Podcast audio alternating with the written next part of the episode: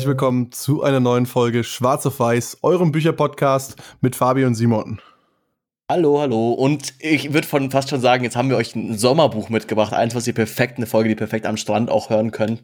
Denn es geht um Witze, es geht um Comedy und zwar Breaking Comedies DNA von Jerry Corley. Gibt es tatsächlich nur bei ihm auf der Homepage. Also ist auch so, er selber quasi ist ein Comedian, oder der Autor ist ein Comedian, auch selber quasi, er wird selber, er nennt sich selber Joke Doctor, also gibt auch Kurse und macht mit seinen Kursteilnehmern irgendwie, nimmt er dann Witze, die nicht funktionieren und biegt sie so hin, dass die Witze funktionieren können am Ende und irgendwie halt dann eben für Stand-Up-Comedians irgendwie lustig sind oder lustig für das, für das Publikum sind. Und in dem Buch bricht er so ein bisschen seine Methodiken auf und vor allem, wie menschliches Lachen funktioniert, also wieso wir lachen. Also es ist so ein bisschen, wo was seine Hauptprämisse ist, ist ja, viele Comedians probieren ganz, schmeißen ganz viel Spaghetti an die Wand und hoffen, dass ein paar kleben bleiben. Also machen viele Witze, testen die aus und hoffen, dass ein paar lustig sind. Aber sein Stil ist, wo er hin möchte, wo er uns auch mit dem Buch hinleiten will, ist, man kann ganz genau sagen, worüber Menschen lachen, an was das liegt, an psychologischen Merkmalen und wie man das quasi dann nutzen kann, um selbst Witze zu schreiben, wo er auch viele in dem Buch unterbringt. Vielleicht werden wir euch auch den einen oder anderen davon präsentieren, dass ihr auch ein bisschen schmunzeln könnt. Genau, einfach noch mal kurz zu seiner Person. Also er ist selber Comedian, er macht Stand-up-Comedy seit 25 Jahren und eben bietet er auch diese Kurse an. Ähm, und er war auch auf vielen, vielen Shows, zum Beispiel die Jay Leno Show oder die Tonight Show, dort als Schreiber tätig. Und im Prinzip, das ganze Buch ist auch sehr anekdotisch aufgebaut, so aus seinem eigenen Berufsleben und aus seinen Kursen bietet da einige Einblicke. Das ist eigentlich sehr, sehr amüsant und da ist auch der ein oder andere Schmunzler dabei. Also ich, ich glaube, wir können das gar nicht alles so transportieren, weil da waren echt so viele lustige Porten irgendwie drin und ich, ich bin echt auch einfach teilweise vor Buch so richtig ins Lachen gekommen und hast so mich reingelacht. So, alle ja, anderen haben sich wahrscheinlich also. gedacht, so, boah, ist der irgendwie verrückt? Keine Ahnung, weil als E-Book kannst du es halt auch gut mal schnell auf dem Handy weiterlesen und so. Aber gut, ähm, um mal einzusteigen, also die, die Kernaussage ist eigentlich, ey, alles, was Comedy ist, hat einfach eine gewisse Struktur und beinhaltet irgendwie gewisse Stimuli, die den Mensch einfach zum Lachen bringen. Und er bietet und dann verschiedene Techniken einfach an, wie man diese Ideen strukturieren kann und wie man einfach das Beste aus seinen Witzen herausholen kann und eben auch, dass Struktur nichts Schlechtes ist. Also er vergleicht das zum Beispiel mit dem Musiker, also weil eben es äh, hat auch oft meint, er bekommt oft Gegenwind von Comedians, die halt sagen, ja, wenn ich jetzt irgendwie alles hier strukturell aufbaue, so, ich muss das fühlen, den Witz und so weiter. Aber Musik ist ja auch so eigentlich ein sehr strukturiertes Medium. Also es gibt irgendwie Noten, davon gibt es zwölf Stück, keine Ahnung, irgendwie, die du halt, ähm, die du benutzen kannst. Am Ende kann man trotzdem noch sehr kreativ sein innerhalb dieser Struktur, aber man weiß halt, indem man ein System nutzt, dass es halt schon irgendwie kann und dass ein Akkord vermutlich besser klingen wird als halt irgendwie ganz zusammengewürfelte Töne. Und das gleiche möchte er eben auf Comedy anwenden. Er definiert ganz am Anfang des Buches drei verschiedene Typen von Comedians. Und ich glaube, auf die könnten wir jetzt als erstes eingehen, oder? Ja, machen wir, machen wir. Machen wir. ähm, der erste, der erste, der erste Typ ist der, also das Buch ist auf Englisch geschrieben. Ich würde auch jetzt quasi bei den Dingen fast im Englischen bleiben, weil es oftmals von der Übersetzung her schwierig wird. Und zwar der Co Coincidental Comedian. Also derjenige, der quasi immer wieder im Alltag irgendwelche Dinge aufschnappt und die seine Umgebung in sich aufsaugt und damit quasi Comedy macht. Also zum Beispiel irgendwie in einem Restaurant sitzt und es passiert irgend, irgendwas Lustiges und sich das dann sofort notiert, immer mit einem, mit einem Stift und Papier durch die Gegend läuft und halt Situationen mitnimmt. Er hat die mit einem Schmunzler auch beschrieben als äh, hat immer eins der folgenden Sachen dabei: Notizblock, Stift oder Audiorekorder. musste ich auch, musste ich auch lachen, als ich das gelesen habe. Aber im Prinzip der der Coincidental Comedian muss halt auf den Zufall vertrauen, dass ihm was Witziges passiert oder eine witzige Situation irgendwie wahrnimmt, äh, um Lacher zu erzeugen in seiner Comedy. Und das ist halt sehr außerhalb seiner Kontrolle. Im Gegensatz dazu gibt's den den Architekt äh, der versucht logisch-analytisch Witze aufzubauen und ähm, der arbeitet mit allen möglichen Geschichten und versucht, die so umzuschreiben und so umzudichten in diese Struktur hinein, eben, dass sie dabei irgendwie in was Lustiges verwandelt werden. Und es ist auch so ein bisschen eben, wie er sich selber auch definiert, beziehungsweise dann eigentlich fast so in die dritte Gruppe, der Humorist, the Humorist, äh, was eigentlich dann am Ende ist, okay, ja, beides so zusammen. Also es ist so ein bisschen das Ziel, wo man hin möchte. Man schnappt sowohl von außen Material auf, kann aber auch quasi dann darauf weiterarbeiten und Dinge irgendwie erfinden. Denn was er auch mal sagt, ist halt gerade so, also eben gerade im Amerikanischen ist es noch ein bisschen mehr vertreten, auch in diesen eben Tonight-Shows und so. Ich meine, das ist mittlerweile in Deutschland auch so. Vermutlich, wenn man sich irgendwie Late Night Berlin anschaut, da wird Klaas auch seine Witze nicht selber schreiben, sondern die würden von, werden von einem Autorenteam geschrieben. Ähm, aber in Amerika ist es schon viel länger so und auch quasi einfach anerkannt, dass es da Leute gibt, die Autoren sind und die quasi Witze produzieren. Der meint halt auch so, ja, wenn du dich halt, wenn du Coincident Comedian bist, aber halt bei der Tonight Show irgendwie halt Autor bist, du kannst keine zwei Witze am Tag schreiben, da verlierst du deinen Job. Und er meinte, wo kannst du wirklich, musst du wirklich 10, 20, 100 Witze am Tag irgendwie rausballern. Und das kannst du halt nur, wenn du eine Struktur hast und eben sowohl Eindrücke von außen als auch quasi mit der, mit der Architektur zusammen Dinge zusammenbauen kannst. Da beschreibt er zum Beispiel einen, äh, einen Witz, den er quasi da mit seinem Comedy-Partner irgendwie aufgebaut hat, war, äh, ist irgendwie mal reingekommen, der Comedy-Partner hat irgendwie G's gesagt, also quasi wie im Englischen Jesus oder G, also kommt nur zweimal G, da kann man so ein bisschen, dann hat er damit einfach rumgesponnen, überlegt, okay, was kann ich denn damit machen, was kann ich damit irgendwie ähm, rumspielen und hat einfach anhand dieser einen Sache, die er aufgeschnappt hat, versucht, einen Witz aufzubauen. Dann ist er quasi am Ende dazu gekommen. Ich kann jetzt nicht richtig wiedergeben, weil es eben der funktioniert im Deutschen nicht so gut wie im Englischen, aber ist dann quasi durch, durch Rumspielen, durch verschiedene Techniken, die er auch dann im Laufe des Buches quasi darstellt, eine Listing-Technik, auf die wir später noch kommen, ähm, darauf gekommen, einen Witz zu bauen, wo er quasi sagt, okay, meine Frau hat sehr, sehr große Brüste. G, also quasi gibt's ja im Deutschen auch quasi die, und G ist quasi Doppel-G, äh, Gs, und sie war sehr erstaunt, als er quasi reingekommen ist, das erste Mal und sofort die Brustgröße erraten hat. Und eben im Englischen funktioniert das, es ist auch eben eine Technik, die er da nutzt, ist, dass man halt quasi, also man geht zum Deutschen genauso, dass sich halt Wörter ähnlich anhören. Und sie kommt, sie betritt quasi einen Raum und er sagt, Jeez, was in seinem Kopf Jesus von, oh mein Gott, krass, wie sie aussieht, passiert, aber sie das quasi aufschnappt wie die Brustgröße. Und das ist quasi, wie, wie er quasi anhand dieses eines, eines Wort, was er nutzt hat, quasi den ganzen Witz baut, mit dem er so teilweise eine Minute lang quasi eine Show füllen kann. Und da, also es war das, erste Ding, wo er quasi einführt mit, hey, schau mal, es muss dir nicht alles zufliegen, sondern du kannst wirklich irgendwie mit einem Wort anfangen und dann Dinge bauen. Ja, und wenn, wenn, wenn die Zuhörer euch jetzt denkt, so fuck, war der unlustig. ich glaube, er wirkt echt gut in einem Live-Set. Plus er klappt auf Deutsch nicht so, weil einfach genau. auf Deutsch quasi dieses G's halt nicht, also das, das G und Jesus nicht so verknüpft ist. Deswegen meine ich auch, ich werde jetzt noch nicht versuchen zu performen. Aber jetzt zum Beispiel aus, wir sind ja aus dem Münchner Raum und bei uns ist zum Beispiel Harry G relativ bekannt, der ja auch immer so ein bisschen am Granteln ist und man hat immer das Gefühl, er, er redet sehr emotional aufgeladen. Aber auch ein Comedian wie Harry G verwendet sehr viel Struktur Struktur, um seine Witzen und Pointen rüberzubringen. Es wirkt eigentlich fast so, als würden die Gedanken nur aus der Laune heraus entstehen quasi, aber eigentlich, dass das genauso wirkt, gehört zum Handwerkszeug des guten Comedian. Das fand ich eigentlich ganz interessant, das war mir gar nicht so bewusst. Oder auch Bill Burr im amerikanischen Raum, fantastischer Comedian ist auch auf Netflix, wenn sich den einer anschauen möchte, ist allerdings, äh, da muss man schon relativ gut äh, Englisch können, um die Witze zu verstehen. Was er auch sagt, es ist sehr, sehr wichtig, dass man sehr viel übt, das Schreiben übt, dass man wirklich sich hinsetzt, mehrere Stunden lang einsperrt und einfach versucht, einen Witz nach dem anderen zu schreiben, weil diese, diese Stunden, die man da an, an Aufwand reinsteckt, wenn ihr schon mal von der 10.000 Stunden Regel gehört habt, die braucht's, um in irgendwas Meister zu werden. Das ist ja so eine Daumenregel, so wenn du irgendwas 10.000 Stunden machst, dann bist du danach Profi darin. Ähm, das trifft da quasi auch zu. Also je mehr du schreibst, desto besser werden deine Resultate und desto produktiver wirst du eigentlich. Was ich noch ganz witzig finde, er hat ja noch einen vierten ähm, Art von Comedians, auch mit einem Augenzwinkern hingeschrieben, er hat den Ahnungslosen genannt, der nicht das Wissen hat, vor Publikum lustig zu sein.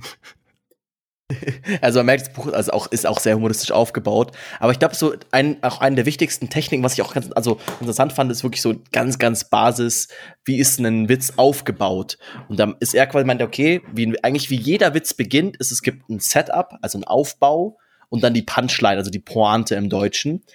Ähm, bitte verzeiht mir, wenn ich da quasi zwischen den Worten hin und her springe. Ähm, und was er Beispiel meint, was wichtig ist für den Aufbau, ist, dass es auf jeden Fall erstmal nicht selber per se witzig sein sollte, aber wahr, beziehungsweise wenigstens wahr genug. Also man muss jetzt irgendwie vermutlich werden viele Comedians, also oder auch eben vielleicht HDG in dem Beispiel wieder, wird nicht alle Dinge, die er auf der Bühne erzählt, wirklich live erlebt haben. Aber es ist doch quasi das Setup ist so vorstellbar und quasi so in einem normalen Rahmen, dass es nicht zu absurd wird, nur um da Schluss zu sein, damit es quasi das, das glauben kann. Und dann wirklich der Witz ist dann ein eine, eine Unstimmigkeit zu schaffen in der Idee. Also auch eine der Hauptideen, wie er quasi darstellt, wie, wie Witze funktionieren, ist, dass man sagt, okay, der Mensch wird überrascht, weil andere Dinge passieren, als man irgendwie erwartet hat. Und das ist zum auch genau ein, ein Beispiel, was er quasi da nennt, ist, ähm, dass er letztens irgendwie hat er in einem ähm, TV-Werbespot einen Dr. Robert Jarvik gesehen, den Erfinder des, des künstlichen Herzes. Also erstmal, ah, hier erstmal war, hat er vielleicht wirklich irgendwie, ähm, wirklich irgendwie gesehen im Fernsehen und dadurch dann den Witz aufgebaut. Also eben, er hat im Fernsehen den Dr. Robert Jarvik gesehen, den Erfinder des künstlichen Herzens und hat sich selber gedacht, so, hä, den Erfinder? Meine Ex-Frau hatte schon immer ein künstliches Herz. So, danke, dass du da wenigstens gelacht hast. ja, ich, fand dich auch, ich fand den auch wahnsinnig lustig, als ich ihn das erste Mal gelesen habe. ähm, und eben dieser Punkt von, das Setup sollte wirklich erstmal was sein, was nicht per se lustig ist, eher ist es oftmals schlecht, um dann wirklich ganz hart auf die Pointe den Witz bringen zu können. Das ist so diese Basisstruktur, die er anbringt, wie eigentlich jeder Witz, den man kennt, ob das jetzt ein Fritzchen-Witz ist, ein Deine Mutter-Witz oder halt irgendwie auch eine ganze Geschichte, die ein Bill Burr irgendwie auf der Bühne erzählt, die haben alle immer genau diese Struktur, weil es einfach so funktioniert. Also man kann nicht zuerst die Punchline bringen und dann erklären, was also ist genau der Punkt, wenn du einen Witz erklären musst, dann klappt er nicht. Also wenn du quasi zuerst den Witz bringst und dann die Erklärung, sondern du musst erst die Erklärung bringen, die Leute darauf hinweisen und dann es hinbekommen, dass du diese Idee davon zerbrichst, die sie von dem von der Situation haben. Und falls ihr es noch nicht wusstet, Lachen macht uns high.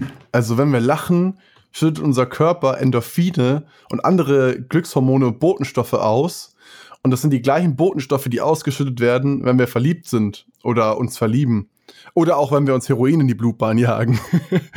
ähm, und ich glaube, deswegen sind auch viele Menschen sehr, sehr, sehr gerne, äh, fühlen sich hingezogen zu Comedy und schauen gerne Comedy an. Also ich persönlich gehöre auf jeden Fall zu der Kategorie und ich lache auch wahnsinnig gerne und du auch, das weiß ich. was ich noch, was ich noch wirklich cool fand, war ähm, seine Target, äh, Entschuldigung, Teaser-Formel. Target habe ich jetzt ein bisschen vorgegriffen. Teaser ist nämlich das T, äh, Target ist nämlich das T in Teaser. ähm, und zwar jeder, jedes Witz braucht ein bestimmten Ziel, muss sich über jemanden lustig machen oder so. Und ähm, so Seitenhiebe sind eigentlich nur erlaubt gegenüber Leuten, die über einem stehen. Also man darf sich nicht über Leute lustig machen, die unter einem stehen, sozusagen vom Status oder so. Ähm, Emotionen muss jeder Witz haben, also die Aussagen müssen die Emotionen transportieren können. Dann, was man auch machen kann, ist so Antagonismus. Du findest irgendwas, was du selber, was dich nervt, so zum Beispiel Schlangen an der Einkaufs-, äh, im, im, Supermarkt, an der Kasse oder so und, und ähm, machst dich darüber lustig irgendwie. Jeder Witz braucht Überraschung, das haben wir noch gar nicht gesagt, weil jeder Witz, ähm, das ist absolut das Key-Element von jedem Joke, Surprise. Ähm, dann muss jeder Witz irgendwie die Realität überspitzen, um sie, ähm, um sie klarer zu machen eigentlich, aber trotzdem realistisch genug sein, um Bezug zur Wirklichkeit haben zu können. Also es darf nicht zu absolut zu weit hergegriffen sein. Das ist eine Teaser-Formel, nennt er das Ganze. Ganz am Ende noch eben Realismus von, es sollte doch nicht zu weit weg sein und dass es halt irgendwie doch irgendwie noch machbar ist. Und das ist genauso wie er das halt irgendwie, also wie er sagt, Witze sollten aufgebaut sein. Aber ich glaube, jetzt, jetzt haben wir den perfekten Zeitpunkt, um wirklich erst um zu diesen ähm, Lach-Triggern zu kommen, zu wie quasi, wie werden, wie wir als Menschen zum Lachen kommen. Wie du schon gesagt hast, mein, äh, das erste ist quasi Surprise, also es ist Überraschung ist genau das gleiche mit vorhin. Man denkt zum Beispiel, okay, es geht, ah ja, die Geschichte ist, es geht um den Menschen, der das künstliche Herz erfunden hat. Und dann kommt die Überraschung von, ah ja, meine Frau hat schon immer ein künstliches Herz. Das ist auf einmal so, man ist, man denkt sich in die Situation rein und wird dann quasi anders überrascht, weil es auch so ist, quasi, wieso lachen wir Menschen? Deswegen ist es natürlich auch so, dass auf Hochzeit, äh, auf Beerdigungen oftmals nach der oder auch quasi beim Leichenschmaus eine sehr gelöste Stimmung ist, weil sowohl Weinen als auch Lachen sind Übersprungshandlungen, die quasi unser Körper trifft, wenn wir nicht mehr weiter wissen. Also das, deswegen passiert es tatsächlich auch in lustigen Situationen, dass Leute quasi vor, vor Lachen anfangen zu weinen, Tränen weinen oder umgekehrt in traurigen Situationen teilweise auch irgendwie dann zu Gelöstheit irgendwie neigen, weil es halt hilft, mit Emotionen klarzukommen oder mit, mit Situationen klarzukommen, die man anders nicht verarbeiten kann. Der Körper dann so ist, okay, Übersprung kann irgendwie so lachen, das gleiche auch, wenn euch, euch was Peinliches passiert. Irgendwie, keine Ahnung, ihr lauft mit Vollgas irgendwie gegen eine Glasscheibe, dann tendiert man dazu danach selber erstmal irgendwie zu lachen und irgendwie die Situation irgendwie halt ähm, dadurch runterzuspielen, einfach weil der Körper damit nicht, oder das Hirn damit nicht klarkommt, was gerade passiert ist und es nicht verstehen kann. Ja, und Peinlichkeit ist auch eben einer dieser Lachtrigger. Also, das, das fand ich auch ganz cool, den Satz. Ähm, das Lachen befreit uns dann selber von der Idee, die wir haben, wie andere Menschen uns wahrnehmen sollten in dem Moment. Wie du sagst, wenn man gegen eine Glastür läuft oder eine Glasscheibe läuft, lacht man eigentlich darüber, über sich selbst in der Form, dass, dass das Gefühl weg ist, okay, andere Menschen müssen mich jetzt so und so sehen. Ähm, das fand ich ganz interessant. Und das hängt auch oft irgendwie mit, ja, mit Peinlichkeit wegen Wiedererkennung zusammen. Also Menschen lachen dann auch über die Peinlichkeiten von anderen, weil sie sich selber ertappt fühlen oder ihr eigenes Verhalten wiedererkennen oder Situationen, die, die, in denen sie selbst eben schon gesteckt sind. Ähm, was auch sehr, sehr gut diesen Peinlichkeitstrigger äh, füttert, sind so bestimmte Charaktereigenschaften oder Ticks oder Fables oder eben auch sehr, sehr gut so private Ängste oder, oder so sexuelle Ängste gibt es ja auch sehr, sehr häufig in Comedy-Shows, dass der Autor anfängt, äh, der Comedian anfängt, selbst irgendwie anzufangen, ähm, Witze über sein eigenes Sexualleben zu reißen. Weil das einfach ein Thema ist, was sehr, sehr viele peinlich berührt. Genau. Und nicht nur peinlich berührt, sondern auch einen weiteren, weiteren Lachtrigger quasi ähm, ähm, trifft, und zwar Wiedererkennungswert, dass wir quasi auch lachen, weil wir eine bestimmte Situation wiedererkennen. Das fand ich auch ganz interessant. Also ich muss ich sagen, hat mir persönlich auch von den Witzen, die er dann da angebracht hat, nicht ganz, die haben mich nicht so zum Schmunzeln gebracht wie andere, andere Bereiche, wie andere Trigger, aber dass man quasi teilweise wirklich nur lacht, wenn man sagt, man erkennt eine Situation wieder. Dass es gar nicht mal eine krasse Punchline geben muss, dass eigentlich nur eine Situation beschrieben wird, in der man vielleicht selber schon mal war, in die man selber irgendwie lustig findet. Also irgendwie ein Beispiel, was er meinte, war halt, Normalerweise kommt der Satz, ja, wir müssen reden, du darfst aber nicht sauer sein. Meistens dann nachts um zwei und du weißt genau, du wirst nicht mehr schlafen. So was eigentlich gar nicht krass, also es gibt keine große Punchline, es gibt also, aber man kennt selber die Situation, man war da vielleicht schon mal mit der Partnerin, mit dem Partner und denkt sich so, ja, klar, stimmt, boah, war, ja, war genau so, war echt blöd irgendwie und allein dadurch schmunzelt man schon und das kann man auch quasi als ein Ding in der ganzen Geschichte aufbauen, weil er so auch anbringt, man sollte als Stand-Up-Comedian ist das Ziel, ich glaube, alle 20 Sekunden spätestens einen, eine Pointe, einen, einen Lachen zu erzeugen um einfach die Stimmung hochzuhalten. Also sollte eigentlich mindestens drei, drei krasse Lacher pro Minute geben, wenn nicht sogar mehr. Aber das ist eben halt dann auch Wiedererkennungswert eine, die man auch nutzen kann. Und von diesen Triggern, die, die gehen alle relativ nahtlos ineinander über. Also die Grenzen sind da ziemlich fließend. Zum Beispiel Wiedererkennung funktioniert eben auch gut mit Peinlichkeit zusammen oder ist in dem Fall manchmal sogar das Gleiche. Und äh, wenn man zum nächsten übergeht, der nennt sich Incongruity oder ich habe es jetzt mal als Ungereimtheit übersetzt sozusagen. Also wenn irgendeine Aussage nicht ganz stimmig ist, da gab es auch einen Joke, da schreibt er dann einem Pferd zum Beispiel menschliches Verhalten zu und du denkst dir, es ist, dass dadurch wird dann der Joke erst komisch. Ich kann den jetzt nicht rezitieren, weil der würde, der würde übersetzt nicht so gut klingen, aber ähm, gleichzeitig, dass du eben diese, diese Struktur, also das ist eine Struktur für einen Witz aufzubauen, sozusagen, einen irgendwie komischen Sachverhalt zu beschreiben. Andererseits kannst du es eben auch als Lachtrigger verwenden, weil es erzeugt Überraschung und Zufall in der, in der Form. Dann als weiteren gibt es Überlegenheit. Und das ist da, die nutzt er so auch eben sehr oftmals verschwimmen sie stark, aber zum Beispiel den nutzt er, meinte er selbst meistens, wenn er sich über sich selbst lustig macht, also wenn er quasi sowohl irgendwie halt vielleicht Peinlichkeit als Trigger nutzt, auch teilweise Überlegenheit, dass sich das Publikum in dem Moment ihm oder einer anderen, quasi einer Person in einer Geschichte überlegen fühlt und deswegen irgendwie auch lacht, zu so sagen, ja, okay, doof, dass es dem passiert ist, das gleiche wie irgendwie, dass halt Freunde, wenn irgendwie im anderen was Doofes passiert, deswegen auch lachen, erst, also erstens, weil es peinlich ist, aber vielleicht auch, weil man sich denkt, Gott sei Dank ist mir das nicht passiert, sondern dem Idioten da hinten. Ähm, also das ist auch so, das ist quasi da die Überlegenheit kann auch teilweise ein, ein Punkt sein. Ähm, und auch in so einer Situation, also im Normalfall ist es ja so, bleiben wir bei dem Beispiel mit der Glasscheibe, ihr seid zu zweit unterwegs, Fabi würde jetzt auf einmal gegen die Glasscheibe laufen, äh, dann würde ich vermutlich anfangen zu lachen, weil es erstmal irgendwie halt irgendwie für Fabi peinlich ist. Fabi würde lachen, weil es für ihn peinlich ist, haben wir da den Trigger. Dann auch vielleicht von mir ein bisschen Überlegenheit, das Gefühl von, ah ja, gut, dass es mir nicht passiert ist. Und vermutlich wird es noch viel lustiger, wenn wir feststellen, ach, Fabi hat sich die Nase gar nicht gebrochen, sondern ist eigentlich nur relativ harmlos und quasi halt so einen, also eine, eine losgelöst hat, ist der weitere Trigger, quasi dass eine losgelöst hat, eine Situation sich auflöst, die sich eigentlich erstmal, die erstmal ziemlich schlimm sein kann und wir uns dann quasi freuen, boah, es ist doch alles irgendwie gut.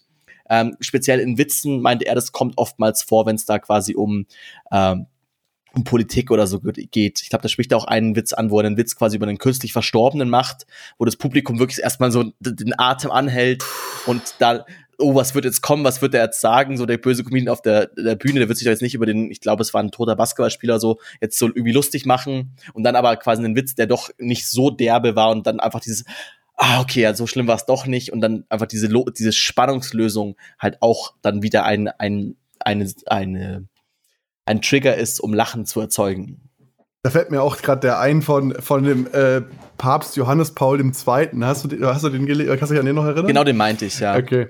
Also, ich versuche es mal zu rezitieren. Ich hoffe, ich krieg's einigermaßen hin. Und zwar, das war kurz nachdem Johannes Paul II. gestorben ist, der Papst, eben, der nichts sagt. Ich glaube, das ist jetzt bestimmt schon wieder 10, 15 Jahre her oder so. Und ähm, die New York Times hat eine Schlagzeile damit, dazu veröffentlicht, ja, tausende Menschen beten für ihn, für den Papst. Ich meine, wenn der es nicht aus eigener Kraft in den Himmel schafft, was sollen die anderen Menschen dann da für einen Einfluss noch haben mit ihren Gebeten? Also, ja, das ist eben genau diese, diese, diese Release-Trigger sozusagen. Wir bauen erst Spannung auf über die günstig Verstorbenen und dann ähm, lösen wir die wieder auf mit so einem kleinen Seitenhieb. Und eben halt genau dieser Punkt, dass eigentlich alle denken eigentlich so, eben das beschreibt er quasi, er beschreibt dann sehr bildlich die Situation, als er diesen Witz gebracht hat, weil es wirklich anscheinend am nächsten Tag war oder so. Und alle so, ja, der verstorbene Papst, und so, oh, er kann doch keinen Witz über den Papst machen. Und dann kommt halt so, ja, okay, war doch jetzt, also so, ja, wenn er es nicht alleine in den Himmel schafft, wer sonst? Ist er jetzt doch nicht so derb, als irgendwie dann, keine Ahnung, irgendeinen, ich weiß nicht, Kinderschänderwitz oder so jetzt da zu reißen. Also irgendwie was, was sehr, sehr tiefes. Ja, als weiteren Trigger gibt's dann noch Ambivalenz das sind halt vor allem so Ungereimtheiten oder Irreführungen, die genutzt werden können. Zum Beispiel Wortspiele zum Beispiel. Man kann, ähm, ich glaube, den Witz habe ich selber schon echt ein paar Mal gebracht. So, stell dir vor, du, du gehst mit deiner Freundin bis beim Abendessen und der Kellner bringt das Essen und es sieht halt mega geil aus und du rufst halt so, boah, boah, sieht es geil aus. Und dann äh, der, der, der dein Gegenüber so, ah, und das Essen erst. das spielt halt eben genau mit dieser, mit dieser Ambivalenz der Aussage einfach. Da, dadurch, dass die ursprüngliche Aussage nicht wirklich ähm, definitiv ist, auf was es sich bezieht, kann man da halt wahnsinnig viel reininterpretieren. Da gab es auch noch einen, einen Witz, den ich auch, also da musste ich auch richtig lachen, fand ich auch richtig gut. Es ist immer eben verzeiht uns, wir sind keine Comedians, wir sind hier, wir sind nur kleine Podcaster. Aber einer war dann auch irgendwie so, ja, ähm, ja, ich habe vor kurzem, äh, hab, ich war, ich war letztens in einem Strip-Schuppen und dann habe ich einer eine Stripperin durfte ich quasi Kokain vom Arsch wegschnupfen und boah, da bin ich echt das erste Mal richtig, da habe ich mich das erste Mal in meinem Leben richtig, richtig verliebt. Das war echt, echt geiles Kokain. und auch, auch wieder genau dieser Punkt, so man, hat, man erbaut quasi in dem ersten Satz, okay, eben ich war in einem Stripladen, ich habe einer Stripperin quasi äh, Kokain vom Arsch geschnupft baut er so ein Bild auf und dann, oh, boah, ich war richtig verliebt. Und dann denkt man sich, ja, okay, vermutlich irgendwie in die schöne, in die schöne Dame und dann quasi auch noch in die Situation, dass sie das quasi auch noch mitgemacht hat. Aber dann kommt halt so, boah, ja, das Kokain war richtig gut. Und es ist genau dieses, dass dieses Doppeldeutigkeit quasi benutzt wird, mit in was quasi, in welches Subjekt in dieser Geschichte quasi, mit, mit wem quasi dann diese Verliebtheit stattgefunden hat. Genau, und das sind so, so ziemlich die wichtigsten ähm, Lachtrigger, also was, was unser, unser menschliches Lachen irgendwie triggert. Die anderen äh, sind jetzt ein bisschen schwierig zu erklären. Die, die machen wir einfach direkt mit den Strukturen, weil jetzt haben wir uns da angeschaut, quasi, was bringt uns dazu zu lachen und jetzt gucken wir noch dazu an, wie kann man einen Witz äh, aufbauen in einer bestimmten Art und Weise. Und da wir gerade eben bei Doppeldeutigkeit sind, würde ich eben genau damit übergehen in das Double Entender, wie ihr es nennt. Ähm, da geht es wirklich genau darum, dass man diese, diese Zweideutigkeit oder äh, bestimmte Formulierungen verwendet, die eben zweideutig klingen und mit diesen, mit diesen Worten eben ein bisschen spielt. Du hast vorhin diesen G's-Witz zum Beispiel gemacht. Das, das, das ist so ein klassisches Double Entender, wo einfach eine bestimmte Aussage erstmal getroffen wird und dann switcht man aber komplett um vom, äh, von, der, von der Meinung her, der Aus, von der ursprünglichen Aussage auch bei den Triggern ist wieder so, er macht da 13 Stück auf, so ich weiß nicht, ich glaube, wenn er neun hätte schreiben wollen, hätten es neun auch getan, so nach dem Motto. Also ein paar, die sind auch, wir haben oftmals fließende Übergänge. Aber die nächste Struktur ähm, wäre der Reverse, die um Umdrehung am Ende. Und das war zum auch gleich mit dem Witz vorhin, ähm, dass er im Hotel ist und quasi dann da irgendwie morgens aufwacht und die, die Zimmerdame die ganze Zeit irgendwie an die Tür klopft, an die Tür klopft. Und man hat dieses Bild im Kopf von, ja, die will irgendwie rein, hier sauber machen, ich möchte gerne irgendwie das Zimmer putzen. Und dann so, ja, und dann musste ich sie irgendwann mal rauslassen. Und dann kommt genau dieses dumm, ach, oh, die ist ja gar nicht, die wollte gar nicht rein, sondern die wollte raus aus Angst, weil er sie da irgendwie eingesperrt hat. Und genau quasi im letzten Moment meistens ist es halt auch sehr pointiert und so. Und das merkt man auch, ich finde es ganz spannend, also wenn man sich diese auch, also eben äh, analysiert dann auch und hat auch ein paar Übungen im Buch, so ein bisschen Witze durchzuanalysieren, wie krass viel Technik das tatsächlich ist. Also auch wenn man sich sagt, man hört eben, wie du meinst, man schaut sich dann auch irgendwie gute oder weltweit bekannte Comedians an. kann man wirklich diese Techniken raussehen und merkt, ah, okay, krass, das ist ja wirklich, das klappt auch, dass der Witz wirklich nur funktioniert, weil er genau diesen, diesen Reverse in dem letzten Halbsatz macht.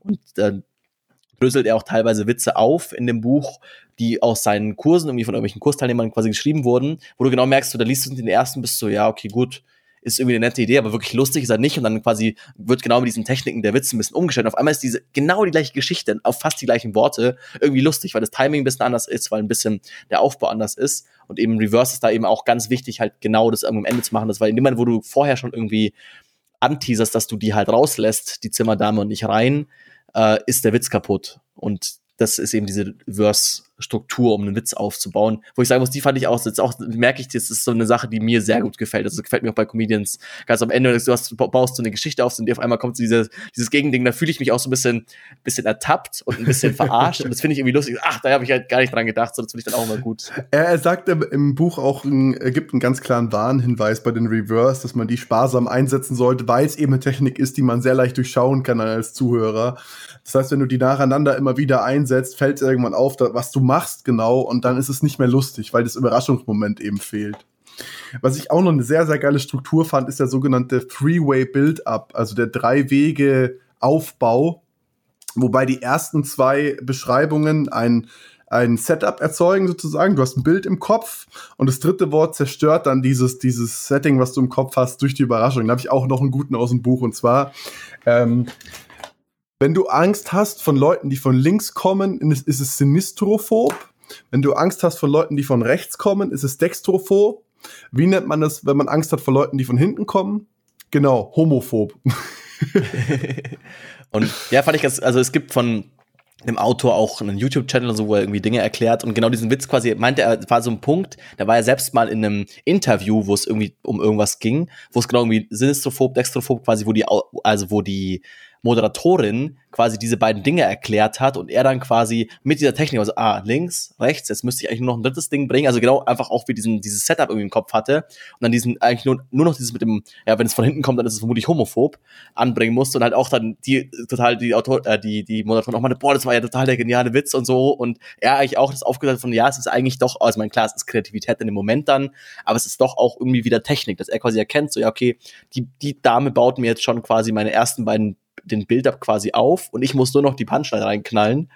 Ähm, fand ich auch ganz, ganz interessant, also da quasi als Background-Information dazu, ähm, wie er das dann da quasi auch teilweise in seinem Alltag oder ich meine, gut, ob es Alltag ist, dass du da quasi interviewt wirst, vermutlich für ihn als, als Comedian schon, aber quasi auch teilweise nutzen kann, um dann irgendwie sehr, sehr gut zu, also zu wirken, obwohl es eigentlich auch nur Technik ist am Ende. Was man auch sehr, sehr gut aus dem Alltag kennt, vielleicht ist die nächste, die nächste Struktur, die, die sogenannte einfache Wahrheit oder Simple Truth. Ähm, das möchte ich einfach auch ganz kurz mal an einem Beispiel verdeutlichen. Jeder kennt doch den Satz, ja, Simon, sag mir mal Bescheid, wenns Essen fertig ist. Und dann sagst du mir mal Bescheid, wenns Essen fertig ist. Das ja. ist diese klassische Dad-Joke. Ja, genau. Diese, diese beabsichtigte Aussage versus was steht eigentlich wirklich in der Aussage sozusagen. Die, die nennt er einfach einfache Wahrheit. Dann eben hatten wir vorhin schon, das war sowohl auch ein Trigger als auch quasi, was er auch als Technik nutzt, ähm, ist Überlegenheit auch weiter, quasi eben in dem Fall oftmals dann halt ähm, die Überlegenheit auch meistens, also er meinte, das funktioniert am besten, wenn man es quasi gegen eine Person in einer Geschichte quasi nutzt. Also es ist halt natürlich auch ein Punkt, teilweise manche Comedians nutzen das, um damit auch teilweise Heckler, also quasi Leute, die vom Publikum reinrufen oder so, ein bisschen fertig zu machen. Aber er meinte, für ihn, äh, ihm gefällt es am besten, wenn er es quasi in der Geschichte aufbaut. Da erzählt er auch irgendwie eine Geschichte, also die Geschichte ist relativ lang und so, aber quasi auch dann mit der Überlegenheit zu spielen um dann das Publikum auch dann quasi lacht von, ach ja, wir sind, ich bin klüger als die Person in der Geschichte ähm, oder vielleicht auch klüger als der Comedian. Man auch das Gleiche eben, man kennt es ja auch, ist oftmals auch gerade dieses ganze Crowdwork, also quasi mit dem Publikum arbeiten, ist ja oftmals auch ein kommen, kommen gute Witze bei rum, weil man sich irgendwie so, ja, ein bisschen lustig macht über halt, ist ja auch so ein klassischer Witz, glaube ich, jeder, jeder von, jeder Mario Bart der Welt irgendwie mal gemacht hat, ist dieses irgendwie, ja, keine Ahnung, der, in der, in der äh, vor der ersten Reihe sitzt irgendwie ein Pärchen, ja, seid ihr, seid ihr verheiratet? Ah ja, nein, seid ihr nicht, irgendwie, oder nein, sind wir nicht. Äh, ja, okay, dann ist es deine, deine Frau, so, nee, ist sie auch nicht, das ist deine Freundin, so wie auch immer, weiß deine Frau davon, so irgendwie halt, also da quasi sich über das Publikum lustig zu machen, ein bisschen, nutzt quasi auch diese Technik, aber er meint, es gefällt ihm einfach am besten oder das fühlt er sich am professionellsten, wenn er es quasi gegen eine erfundene Position, äh, Person in der Geschichte macht. Was man auch noch sehr, sehr, sehr häufig gesehen hat und was auch so ein bisschen ausgelutscht ist, ist sogenannte Slapstick-Comedy. Das ist dieses äh, klassische, man schaut irgendwie eine Sitcom und der Charakter läuft halt in eine Tür rein oder so. Und dann lacht man halt kurz. Dieses, äh, zum Beispiel diese Unfälle eben. Und er sagt halt, das funktioniert eigentlich nur, wenn der Schauspieler wirklich mit einem Intent spielt, also mit einer Absicht spielt, die ursprüngliche Handlung komplett durchzuziehen und dieses, äh, dieser Unfall sozusagen eher als Zufallsprodukt passiert dann. Ansonsten äh, ist es schon ziemlich ausgelutscht und sorgt eigentlich nicht mehr wirklich zuverlässig für Lacher. Da merkt man aber auch so ein bisschen an dem Punkt, also er schreibt das Buch nicht nur für Stand-Up-Comedians, sondern wirklich auch halt quasi für Comedy-Autoren. Das macht er auch in der Einleitung quasi auf und meint, ja, ähm, also es jeder muss schreiben können, also ob du jetzt auf der Bühne stehst, ob du für eine eben, ob du jetzt für How Met Your Mother die Witze schreibst oder also was auch immer, solange du quasi irgendwie Witze, also solange du irgendwie Comedy macht, machst, wirst du schreiben müssen. Und jetzt ist auch so Slapstick wirst du vermutlich nie als Stand-Up-Comedy nutzen, aber es ist halt sowas, wenn du halt Autor für eine Fernsehserie bist, kann man das vielleicht einsetzen. Was auch ein sehr, sehr mächtiges Tool ist, also wir gehen jetzt einfach mal alle so ein bisschen durch, weil es, es sind sehr, sehr viele und wir können nicht auf jedes einzelne wirklich in Detail durchgehen. Ähm, was ich noch sehr, sehr wichtig finde, ist so diese Ironie beziehungsweise Sarkasmus-Geschichte oder Comedic Irony, wie er das nennt. Dass du einfach eine Aussage sagst, die eigentlich das Gegenteilige meint. Zum Beispiel folgendes Setting: Ich helfe Simon beim Umzug. Simon ist letztes Jahr umgezogen und ähm, stehe eigentlich nur daneben und, und trink Bierchen und schaue ihm beim Arbeiten zu und er sagt danach zu mir, ja, hey, danke, dass du dich so beim Umzug beteiligt hast oder so. Das ist diese, diese klassische Ironie einfach, die einfach das komplett Gegenteilige meint. Kann halt unter Umständen sehr, sehr schwierig für ein Publikum zu verstehen sein, weil da muss man sehr, sehr, mit sehr vielen Finesse diese Witze quasi vorbereiten, damit das Publikum sich da komplett drauf einlassen kann und da bei der Sache ist. Meinte er auch, also eben auch diese drei Strukturen, die er anbringt, sind so ein bisschen auch nach Schwierigkeit, also sowohl quasi sie zu bauen, als auch quasi für das Publikum sortiert. Er meinte auch, ganz ehrlich, Leute, aus dem Anfang des Buchs, so eigentlich je besser ihr seid, desto einfacher werden eure Strukturen am Ende doch auch wieder. Also es macht Sinn, alle zu kennen, aber die meisten nutzen halt zwei, drei, also gerade so Doppeldeutigkeit ist das, was am besten funktioniert, weil zum Beispiel auch ein weiteres ist das Paradoxon was halt, wo er auch meint, es ist halt eben, da muss das Publikum viel mitarbeiten und eben am Ende, wenn man einen Witz erklären muss, weil das Publikum zu langsam ist und ihn nicht checkt, das ist kein guter Witz. So, das ist zum Beispiel auch irgendwie sowas, also ein Paradox zum Beispiel, ja, ähm, manchmal definieren wir Distanz auch in Zeit, also sowas, ja, hey, wie lange brauche ich zum Supermarkt? So, ja, da brauchst du 15 Minuten. Oder, oder wie weit ist es zum Supermarkt? Ja, 15 Minuten. Jetzt habe ich den Witz schon ver verkackt. Aber ähm, wie weit ist es zum Supermarkt? 15 Minuten. Aber andersrum funktioniert es nicht. Man sagt nicht, okay, äh, wann bist du mit der Arbeit fertig? Ja, ungefähr 10 Kilometer. Und ist halt äh, eben, wo man schon merkt, so erstens, also ich selber auch beim Lesen habe ich ja, okay, ist wirklich lustig ist es nicht, aber halt auch, weil man viel mitdenken muss, weil man sich das, also weil man da ein paar Dinge verstehen muss. Und er auch meint so, ja, ob, obwohl diese Strukturen, obwohl es sie gibt, es macht oftmals Sinn, dann wirklich leichter zu benutzen, um einfach dem Publikum die Arbeit, die mentale abzunehmen. Ich glaube, es kommt auch sehr auf die Delivery an, also wie du den Witz halt auch rüberbringst vor Publikum. Ich meine, wenn man kann auch schwierigere Witze gut rüberbringen, das ist halt, das ist halt dann wirklich so dieses quasi das Handwerkszeug des Comedian, der dann wirklich vor Publikum äh, die Witze au aufsagt, sage ich jetzt einfach mal, der das dann dementsprechend auch rüberbringen muss, dass dieses Publikum das versteht. Ich will jetzt gar nicht mehr so viel auf die Strukturen weiter eingehen, nur noch ganz kurz, ähm, bevor wir zu unseren Kategorien übergehen. Es sind wahnsinnig viele Übungen in dem Buch drin. Wenn, also, wenn ihr besser werden wollt im Witze schreiben oder im lustig sein oder einfach nur für den Alltag irgendwie ein paar coole äh, Catchphrases oder, oder Jokes haben wollt, man kann sich das Buch echt super äh, zulegen und einfach mal selber durcharbeiten. Ich habe jetzt die meisten Übungen tatsächlich einfach nicht gemacht, weil ich einfach nicht die Zeit hatte jetzt beim drüberlesen. Aber es ist so viel Material drin. Wie schreibe ich einen Witz? Wie baue ich ihn auf? Wie identifiziere ich die verschiedenen, die verschiedenen Stilmittel eben? Und ähm, ja, hat da wahnsinnig viel Material einfach für, für den Leser.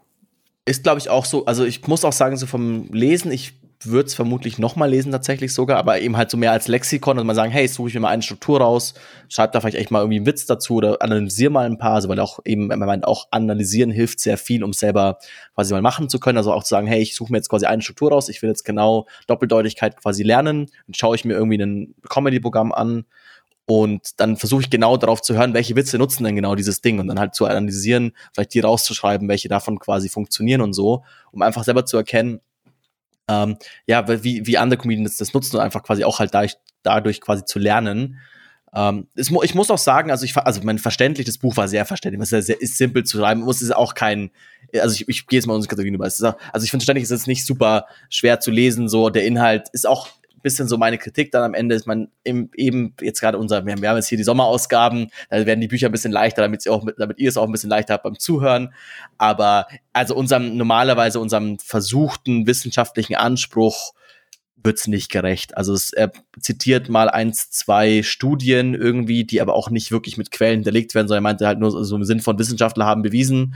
Und dann kommt halt so, und ich denke mir folgendes, und also viel aus eigener aus eigenen Anekdoten. Wenn man es damit angeht, fand ich es ein gutes Buch. Es ist eben gut verständlich, deswegen würde ich bei Verständlichkeit eine 5 von 5 geben. Ähm, Umsetzbarkeit, ich ich bin halt kein Stand-up-Comedian und kein Autor. Äh, trotzdem, glaube ich, kann man davon ein paar Sachen im eigenen Leben nutzen, eben, wie du schon sagst, um vielleicht ein bisschen lustiger zu werden oder einfach auch ein bestimmte, einfach mal sich irgendwas, also ein bisschen als, als Hobby, vielleicht als Entertainment. Deswegen würde ich eine zwei von fünf tatsächlich vergeben. Also man kann es ein bisschen umsetzen, aber es wirklich, dass ich jetzt sagen würde, es ist was, was ich jeden Tag brauchen kann, was mein Leben nachhaltig beeinflusst, vermutlich nicht. Ähm, ich würde es tatsächlich nicht weiter verschenken, weil es gibt es leider nur als E-Book. Das ist für mich halt ein K.O.-Kriterium. Also das ist, ich werde kein E-Book verschenken. Plus, es ist auch sehr teuer. Also ich habe wir haben das Buch jetzt gekauft, irgendwie in so einer Aktion, also es ist irgendwie auch nur über seine Homepage verfügbar und so. Man merkt auch, dass es auch ein bisschen aus dem Online-Marketing kommt, so als Lead Magnet. Aber ich glaube, wenn der, der volle Preis, glaube ich, wären irgendwie 60 Euro für einen 200 Seiten E-Book ist schon echt happig. Da würde ich lieber irgendwie ein anderes Buch verschenken. Also verschenken würde ich es auf gar keinen Fall. Aber nicht wegen dem Inhalt, sondern eben wegen den äußeren Umständen tatsächlich. Ja, da muss ich mich tatsächlich eins zu eins anschließen. Also ich fand es jetzt auch tatsächlich nicht so wirklich anwendbar für meinen Alltag. Äh, wobei ich ja ein bisschen den Ruf weg habe, dass ich hier so der Meister der Dad-Jokes bin, die immer keiner witzig findet, außer mir. Also vielleicht sollte ich mir doch ein bisschen was in den Alltag mitnehmen. Aber ja, ich gebe da tatsächlich nur eine 1 von 5 und äh, Verständlichkeit bin ich voll bei dir. Ähm, sehr, sehr verständlich formuliert. Die Beispiele sind anschaulich. Es sind auch immer wirklich total viele lustige und liebevolle Anekdoten aus dem Buch, auch aus seinen Coachings und aus seinen Live-Auftritten und seiner Berufserfahrung. Äh, deswegen eine 5 von 5 bei Verständlichkeit und ich würde es auf keinen Fall weiter verschenken. Also da bin ich auch bei dir. E-Book weiter verschenken ist einfach irgendwie komisch. Also auch, auch mal das, das Setting, stell dir das mal vor, du gehst dann zu einem Geburtstag und gibst dem dann USB-Stick in die Hand, so ja, hier ist dein Geschenk drauf. Ja. Es ist ein E-Book. Und ähm, der andere so, ja, cool, danke. Ja, und eben dafür ist, dass es halt ein E-Book ist, ist es teuer. Also muss man schon sagen. Wie gesagt, eben, ich habe also ich habe Jerry Corley auch ein bisschen auf YouTube gefolgt. Das war so ein bisschen, ich habe auch, ich habe von dem schon viel YouTube-Zeug geschaut und war so, ey, ich finde das irgendwie cool. Ich würde gerne mal sehen, was das. Wir verlinken euch davon auch gern was in ja, der Beschreibung. wir euch alles natürlich in, in die Show Notes, vielleicht auch genau dieses Ding mit dem Three-Way, wo er quasi bespricht, wie er das quasi benutzt hat, quasi auch in einer in einem Interview. Aber ja, im Großen und Ganzen ist es, es ist nett zu lesen, aber ja, es eben so nicht sonst groß anwendbar. Aber alles, diese ganzen lustigen Witze und eben den YouTube-Kram und so findet ihr natürlich wie immer bei uns in den Show Notes auf unserer total neuen tollen Homepage swpodcast.de. Alles wenn zusammengeschrieben? alles zusammengeschrieben. Wenn ihr Büchervorschläge habt, wenn ihr sagt, ihr wollt auch mal sagen, hey, Simon Fabi, top, was ihr macht, wo soll ich die Goldbarren hinschicken, wo ihr eine Adresse für braucht, gar kein Problem, könnt ihr uns an feedback at swpodcast, alles zusammengeschrieben.de schicken. Und die Shownotes perfekt zu dieser Folge findet ihr natürlich wie immer unter simon.rd slash sw13. Jetzt habe ich euch viele Webseiten jetzt, um die Ohren gehauen. Jetzt haben wir gar keinen Affiliate-Link bei der Folge. Jetzt haben wir gar keinen Affiliate-Link bei der Seite, Mist. bei der Folge. Ja. Was machen wir denn jetzt? Mist. da müsst ihr uns, wenn ihr uns unterstützen wollt, diesmal einfach einen Kommentar und ein Rating auf iTunes hinterlassen. Aber es war jetzt auch genug Werbeblock zum Ende. Ich hoffe, ihr habt einen schönen Sommer. Das ist eine Folge, wo ihr, weil ich habt ihr hoffentlich über ein, zwei Witze geschmunzelt. Wir haben sie nicht ganz, ganz schlimm rübergebracht. Äh, aber ja, vermutlich dann besser, wenn ihr da Leute anschaut, die das als Beruf machen und nicht wie hier. ja, genießt das heiße Wetter und wir hören uns dann in zwei Wochen wieder zur nächsten Folge. Bis dann. Ciao. Gut, ciao.